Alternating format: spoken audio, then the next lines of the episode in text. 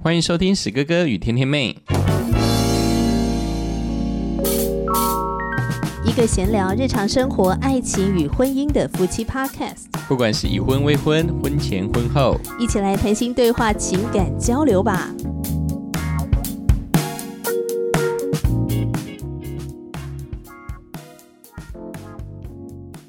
我是天天妹，我是史哥哥。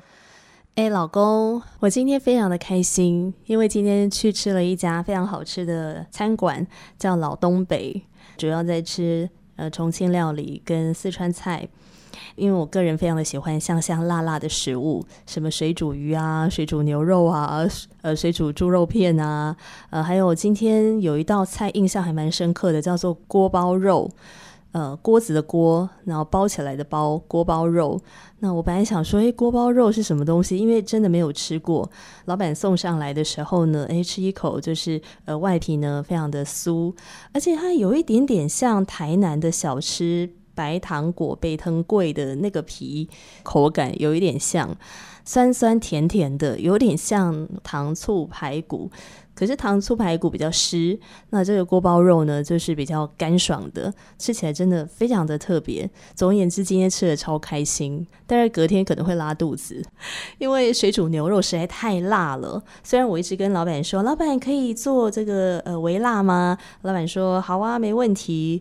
但是送上来的呢，我觉得那个辣度还是小辣快中辣，所以如果我下次还要再去吃的话，就会跟老板说：“老板，我只要小小辣就好了，有辣，然后有麻在里面，食物超好吃。”但我觉得，因为我不是东北人，说很到地好像没什么说服力。老公呢，也就是我，可能等一下的回答可能会让你非常的觉得很困窘。因为呢，四川还有重庆的这些酸辣的东西，这些面事实上不是东北的东西，它是西南的东西，是吗？是的，所以呢，我才会说我的回答才会非常的好笑。我的回那为什么那家馆子会叫东北菜？嗯，应该是 东北小馆，应该是它兼具西南特色还有东北特色的料理吧。哦，对，应该是。我觉得加一点辣的时候，哇，那真的是好吃的不得了。我真的好爱吃加辣的东西。其实你也蛮能吃辣的。嗯，因为因为我之前的原生家庭的部分是比较少吃辣，那我也是因为认识天天妹之后，我就开始吃辣。那我本来也不知道我到底多能吃，但是可能是慢慢习惯了，个人的喜好也被开启。那事实上也可以觉得说，应该还可以吃根辣，呃，当然这也是蛮有趣的。对我来说，那是好像结婚后的一个呃新的一个对自己的探索，有知道说原来我自己也能吃辣，不然我们自己原生的家庭当中，从我父亲开始，因为父亲不吃辣，呃，所以我们家人也一样就不吃辣，所以可以跟家人的聚会，尤其跟父亲的聚会中，他绝对不会吃辣。对我来讲啊，那种加辣的感觉，就是让这一道菜呢，可以提升它的那个味道的层次。那为什么会讲到这件事情？因为我觉得在婚姻生活当中，有的时候也是需要加点辣。提升一下那个口感跟味道，以及呢，你知道那种辣就是可以让你通体舒畅，然后又让你流汗，也就是说，让你这个婚姻呢，哦，适时的有一个热度在。我觉得那就是一种温度吧，一种温度感。是，这就是我们常常说的婚姻中的情趣，高低起伏。那好像加这个辣，就会让我们的婚姻呢，更是多姿多彩。这我觉得是，那也是蛮重要的。没错，像水煮牛肉一样好吃的婚姻，但是天天吃可能会拉肚子，所以还是要适当一下啦。吼，就是这个热辣的婚姻，偶尔适当一下。你最近在社群 PO 了一篇文章，我觉得还蛮有趣的，你要不要分享一下？然后我们今天就来聊这个好了，正好很适合配辣一下。这个也蛮有趣的。我在《青史天下》在脸书上的一个，呃，我突然就偶尔瞥到这篇文章，它的标题它写的很有趣，就是说婚姻成败不在于遇到困难，而是在困难发生时感觉被冷落。那因为我跟天天妹结婚到目前为止已经六年多了，那我们所接触到很多的婚姻里面的发现了一个蛮有趣的状况，就是随着结婚时间的越来越长，那好像在婚姻当中呢，这种热情就好像慢慢的减退了。那因着这样子的关系，所以我就看了这篇文章。那在这篇文章也蛮有趣的，他有提到的，就是哦，原来他觉得为什么在婚姻当中越久之后，就会发生哦所谓的婚姻上面的一些状况，原来就是只有很简单的一个，我们在对彼此的沟通部分，如果我们没有对对方的一个问题产生适当的回应，那就可能会影响到我们婚姻。这一个文章里面特别提出了美国的一个婚姻大师 John Gottman 哦，他有特别讲，如果在婚姻前呢，他们在沟通部分呢，尤其是从他们彼此在彼此回答一些婚姻重要问题时，他们的脉搏心跳几乎可以预测他们在婚后六年之后他们的离婚率。哇哦！所以我才会非常的对这一个话题突然就吸引到我的目光。所以我就继续再看下去，那没想到真的他讲的有一点点道理。你刚才讲到说测脉搏，就是这一对的伴侣他们在互动的时候，然后就测他们脉搏吗？是的，就是他就会这个实验呢，就会把那个新人呢带上一个检测仪了。那这个检测仪呢，就是会问一些哦一些尖锐的一些问题，不管在婚姻当中、感情当中，可能是比较私人的事。当新人在作答的时候呢，这一些检测仪就会同步记录他的心跳。那之后呢，他们就会根据心跳的结果提出一个可能他们实验的一个假设。问题是这些假设却有可能是代表他们六年后的婚姻状况。所以呢，我觉得是蛮特别的，因为他把这样的一个哦婚前的这些问题。呃，最后的分析，这些脉搏还有问题的分析呢，分为两大部分哦。第一个部分呢是克服组跟灾难组的部分哦。哦，一些波段他们觉得这可能是克服组的，另外一个部分是哦所谓的灾难组的。等一下，什么叫克服组啊？克服组就是他们在未来，就是他们进入婚姻当中，他们会面对很多很多的问题，他们之后是朝着。试图解决，而且两人都可以身心灵都可以彼此成长跟满意的。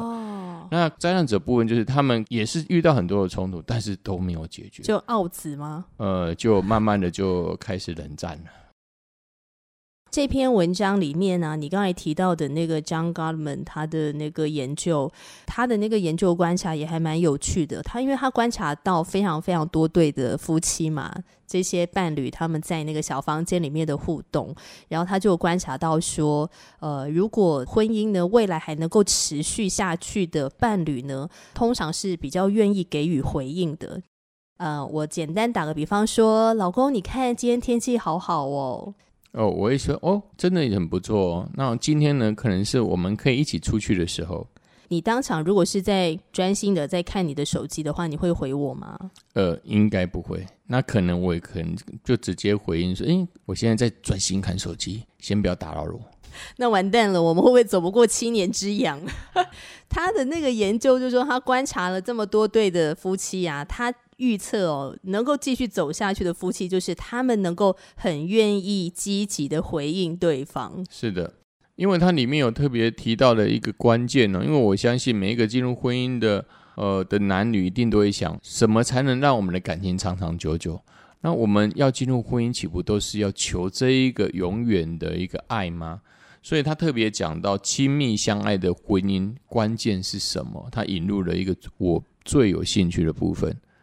哦，所以哦，他就特别有讲这些东西。他们就观察，就大概一百三十个人，他们就观察他们在休闲时的互动啊，像是烹饪啊、打扫啦、听音乐、吃东西、聊天哦，在看似毫无目的的相处过程哦，就是他会观察彼此男女彼此之间如何与对方产生连连结，如何发出邀请的一个讯息哦，就好像我们现在很多的一个节目实境节目都会。呃，用摄影机去观察他们的互动状况啊，是否呢？我们呃会提出一些哦互动的邀请啊，加强连接呢，还是哦遇到他的邀请会索然无味？这部分是我觉得最有趣的地方。这就很像我刚问你的，老公，你看今天天气好好哦，然后你会不会回我？呃，当然有时候会回，有时候不会回。所以你刚刚讲的说，这个研究就是，如果你发现你在亲密关系里面，你的邀请常常都被拒绝、已读不回的状态的时候，那种冷漠的状态就很难让这个亲密关系维持下去。是的，因为应该来说，这可能是一种已经不再热情，变成一种拒绝的一种状况，比较容易会让感情之间哦彼此的耗损会增加。觉得这个好像性别差异也是一个蛮大的问题，是的，因为女生本身就是很喜欢聊天，我们喜欢透过聊天的方式来建立亲密关系，但是男生比较不是，男生应该是我们一起做一件什么事情啊，或者即使我们之间没有任何的交流，然后我们各做各的事情，可是我们可能在同一个空间里面就会觉得好像彼此有交流了，是，但这个我觉得这就是男女差异。曾经有一对夫妻跟我们聊天，然后我们就问他们说：“哎，怎么样啊？你们最近有没有聊聊天呢？哦，就是互动的关系如何啊？”然后这个做太太的呢，就说。我有试着要跟他讲话、啊开话题啊，但是我先生都不理我，而且他都不会接球。我说是哦，你你可以帮我举个例子吗？然后他就说，比方说我们一起吃晚餐，一边吃饭呢，我们就会配新闻。那他看到什么新闻事件，他就会跟老公说：“哎，老公，你看这些新闻，然后怎样怎样。”结果我老公都像个没事人，都不会回应我。一两次之后呢，他就再也不讲话了，不想要主动去开话题了。就是吃饭的时候就非常的安静。我觉得这就是刚才我们今天呢，就是我们要谈到的一个重点。因为文章中呢，高腾们特别有讲，就是说婚姻关系会进入了一个冰点的状况，不是在于生活遇到的困难啊，其实是在一般我们的生活的相处之中，我们有时候呢，哦，会感到什么？我们会感到被对方冷落或忽视的时候。会延伸出来的就是，诶，我是不是因为什么样的话题，所以不没有让你感到兴趣？那于是呢，我觉得可能我自己很无趣，就是变成一种自我价值感消失。那我跟你在一起，为什么我的话题总是引不起你的兴趣呢？所以呢，这才是导致夫妻之间呢会分开的一个主要因素。我觉得蛮有趣的。然后那对夫妻嘛，刚刚说的在餐桌上面都基本上这个零互动状态的那对夫妻，你还记不记得？我们就问那个先生说：“那你太太想要跟你交流啊，跟你有这个话题继续聊下去，那你为什么不回应他呢？”他就说：“哦，我们家的那个习惯就是在饭桌上的时候，我们是不讲话的。”哎，真的，这 这是有可能的，对，这是跟原生家庭的一个状况。哦，离我自己本身的原生家庭也不远，因为我们家事实上就看电视，那也不太讲话。那每个人呢，在吃饭时就如同疯狂的往前面注视。之后呢，当时呢，在三十几年前呢，我的母亲呢就会限定时间哦，哎，你们要在七点十五分前要吃完，那就大家呢就赶快夹菜，赶快看前面的电视啊。事实上，互动的机会真的也不多。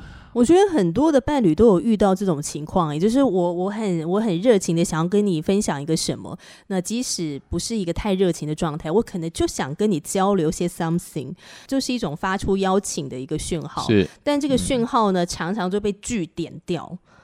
那你这个常常被据点掉之后呢，那我也懒得再多讲什么话了。所以后来我们就跟那一对夫妻讲说。那这个做先生的，你有没有了解到你的太太很渴望要跟你交流？你要 get 到这个讯息，然后愿意给他一点回应也好，继续这样据点下去，这个婚姻也要玩完了。夫妻之间的一些沟通是可以去训练，可能是每天的一个固定的时间，我们可以把我们今天所做的事情，那我们自己本身有什么样的想法跟感想？我们就可以利用一段时间，可能十分钟呢，五分钟呢，我们就可以跟对方分享。事实上，也可以训练我们自己怎么表达，还有对一些事情我们的感受。其实有时候想想还蛮好笑的，就婚后的聊天也是需要刻意经营的，而且你可能还需要训练一下哦。就是到底要聊什么？感觉好像谈恋爱的时候我们都已经聊得差不多啦。好，那现在进入婚姻之后，还有什么可以聊呢？尤其是男生的部分，因为就有研究有呈现出来，就是每天呢，哦，每天女孩子跟男孩子所说出来的呃语句呢，哦，就一比三，哦，就整整男生比女生，哦，男人比女人还要少三分之二以上的话语。所以事实上，在沟通部分呢，彼此之间要心灵的交流，当然对男生的话是比较有挑战性的。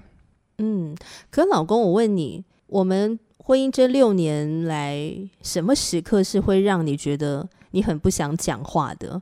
事实上，我大概是工作累，我情绪不好，大概也才不太讲话。应该这样说啦，我本身也不是很爱讲话的人，我比较喜欢专注在一件事上啊。例如，如果滑滑手机，那我就划很多的一个新闻，看最近有没有比较有趣的东西。就像我，我前几天说看到这个新闻，你也不会跟我分享哎，你也不会划到什么说老婆你来看这个什么什么什么。对，就是就真的是这样子。因为那我觉得我被冷落了。但是呢，这个是有解的。这时候呢，老婆就很重要了。老公可以分享讯息，但是老婆可以接招啊。接招之后，老公就一定要接招了。就好比说，你在你的社群分享了这篇文章，然后我就说，不如我们就来录节目吧。是的，因为有时候先生事实上只是哎觉得这个话题有趣啊。但是他是不是真的要去哦？就是夫妻两个人之间要去分享。事实上，他只是觉得说，诶，这很有趣。有另一方，就是我们的妻子呢，提出了这样邀请，那可能先生会觉得，哦，你对这个有兴趣哦？好吧，那我们来聊聊吧。所以你都不担心哪一天你老婆开话题开到觉得很累，不想开话题了？嗯，这个部分呢，我不是很害怕，因为为什么？因为我的老婆是很会开话题的，她遇到各种的环境，她都可以开话题。她是个好奇宝宝，所以首先呢，如果是木讷的老公，一定要先要能看得出来未来的一半是不是一个很容易就发发问的，或是他对任何话题都很有兴趣的，这样子他就轻省许多啊。其实我觉得我们的婚姻能够继续的走下去。当然，因素有很多啦。那非常感谢上帝。但我觉得有一点，就是我们夫妻关系的这种热络啊，还可以继续这样谈心交流。一个很重要，你刚刚讲到那个好奇心，就对很多事情有好奇心，然后希望可以去呃增加知识也好啊。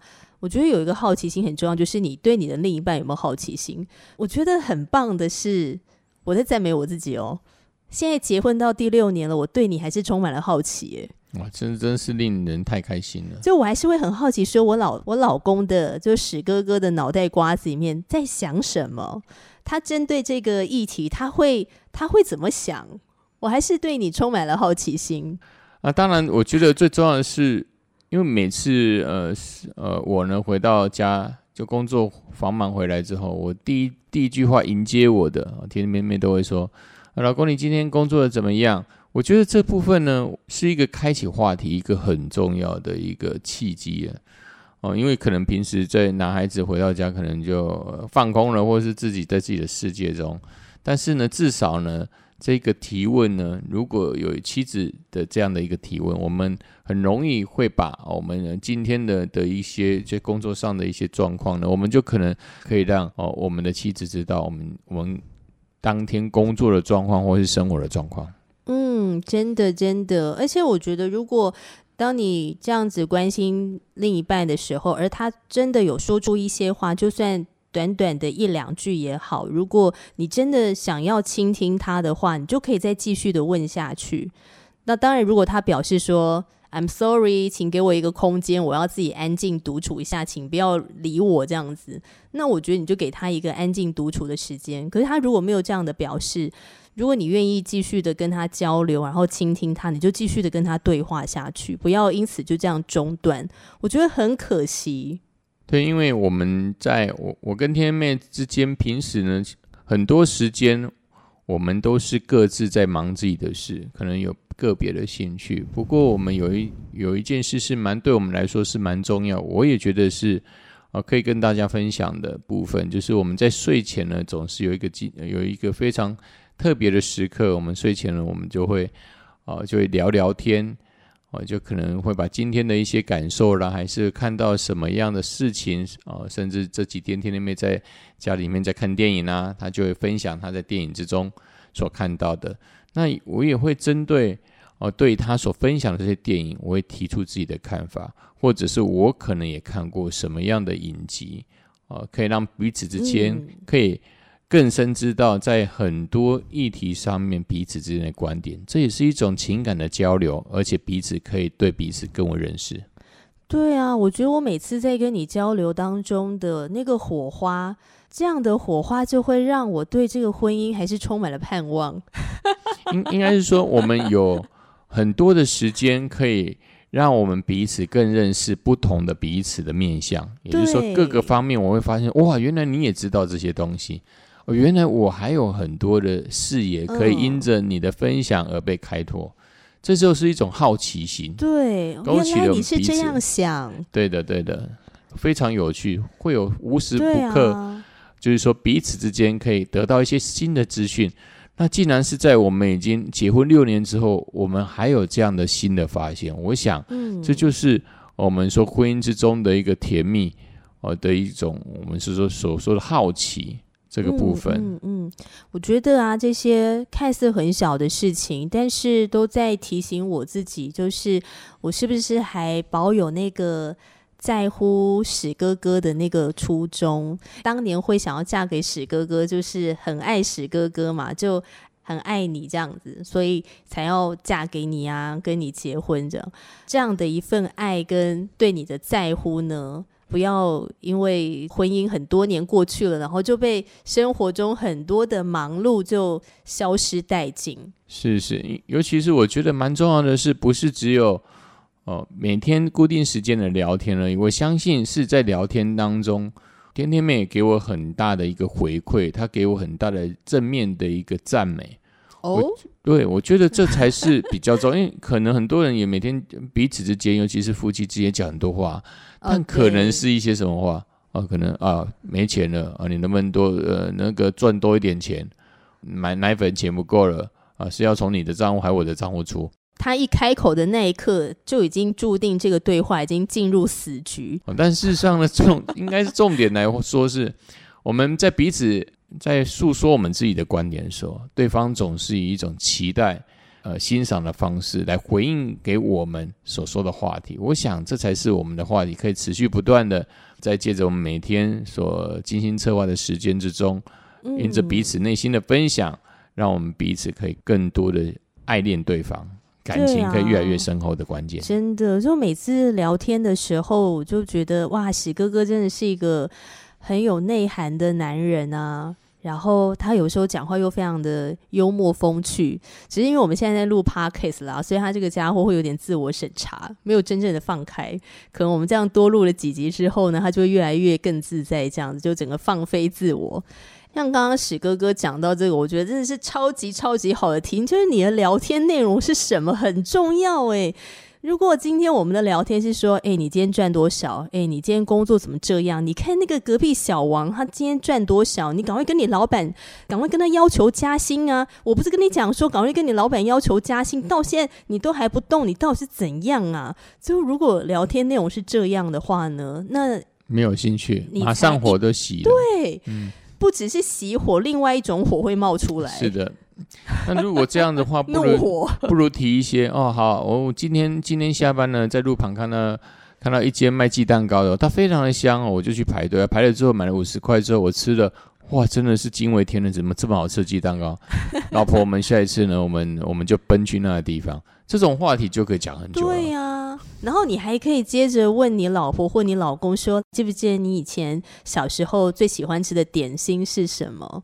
对啊，像以前喜欢的东西就可以就可以讲很多了。说实在的，只要是呢，我们提出一些适当、比较适当的话题啊，像像比较饮食，像饮食，每一个人的兴趣，大概这些话题比较不会有死局了。也就是说，我们不会提出来之后，对方就直接给我们打枪。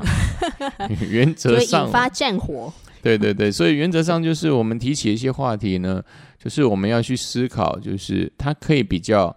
让我们彼此不会引发下一次的冲突哦，比较是呢，大家觉得是哦，这是茶余饭后的比较轻松的话题啦。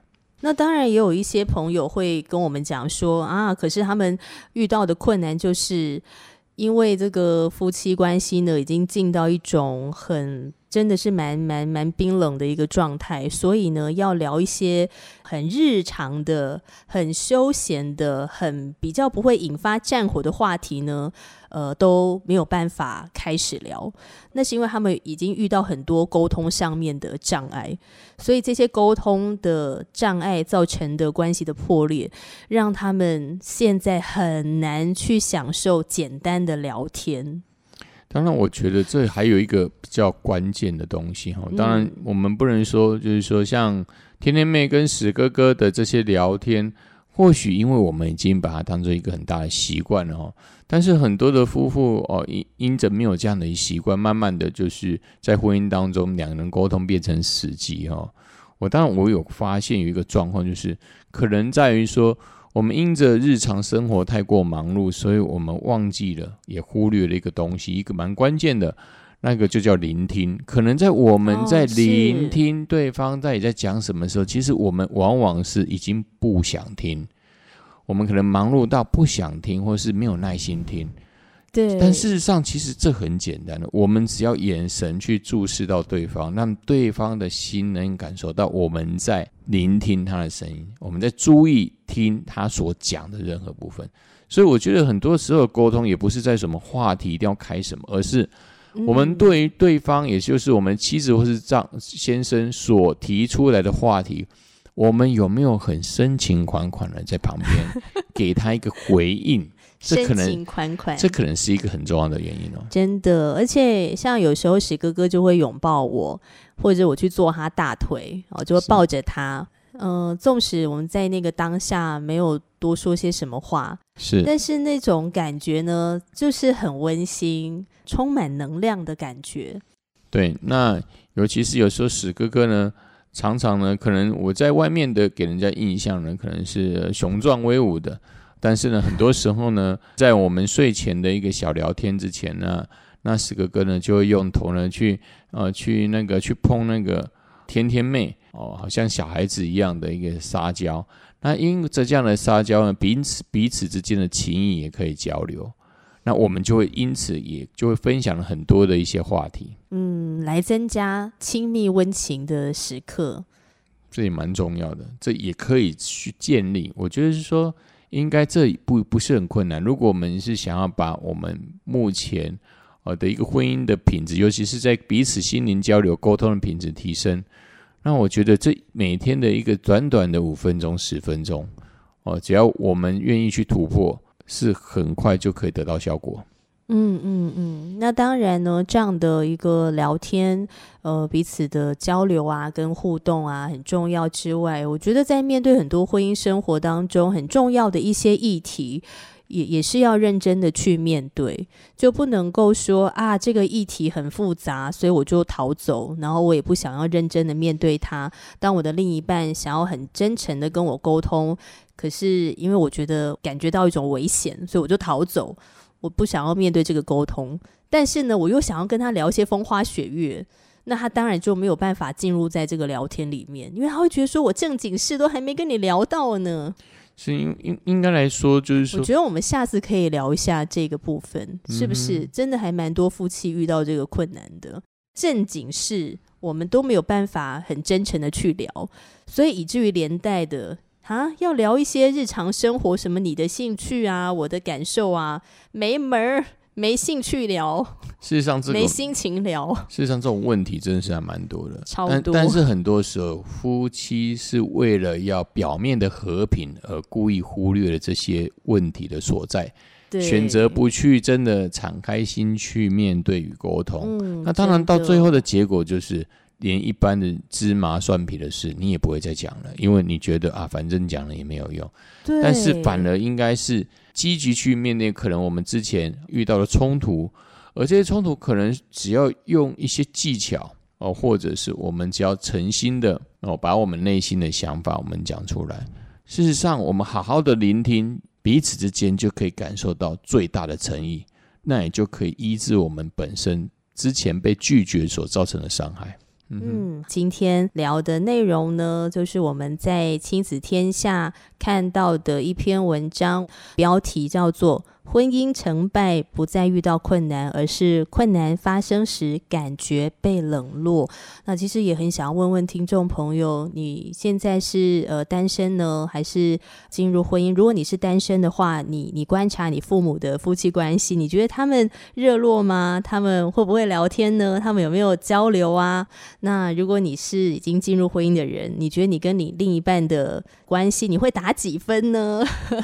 你觉得你们在结婚婚几年过后，呃，还持续可以聊天吗？还持续有话题可以继续讲吗？如果是的话，我真的觉得太棒了，继续保持下去，继续的加温哦，继续的经营。那如果你现在遇到的情况是无话可说的话，还是鼓励你可以呃，或许试试看这样子，那学习聆听，然后学习关心等等的。我想，既然进入婚姻的话呢，我们就用心的来经营这个婚姻。我相信它还是有一个可以转变的一个可能性。那当然，如果你听完我们今天的节目呢，愿意回应我们的话，欢迎你透过 Spotify、Five Story 或是 Apple Podcasts。回应给我们，真的非常的感谢所有听众好朋友的聆听哦。我是天天妹，我是史哥哥，那我们下次节目中再见了，拜拜，拜拜。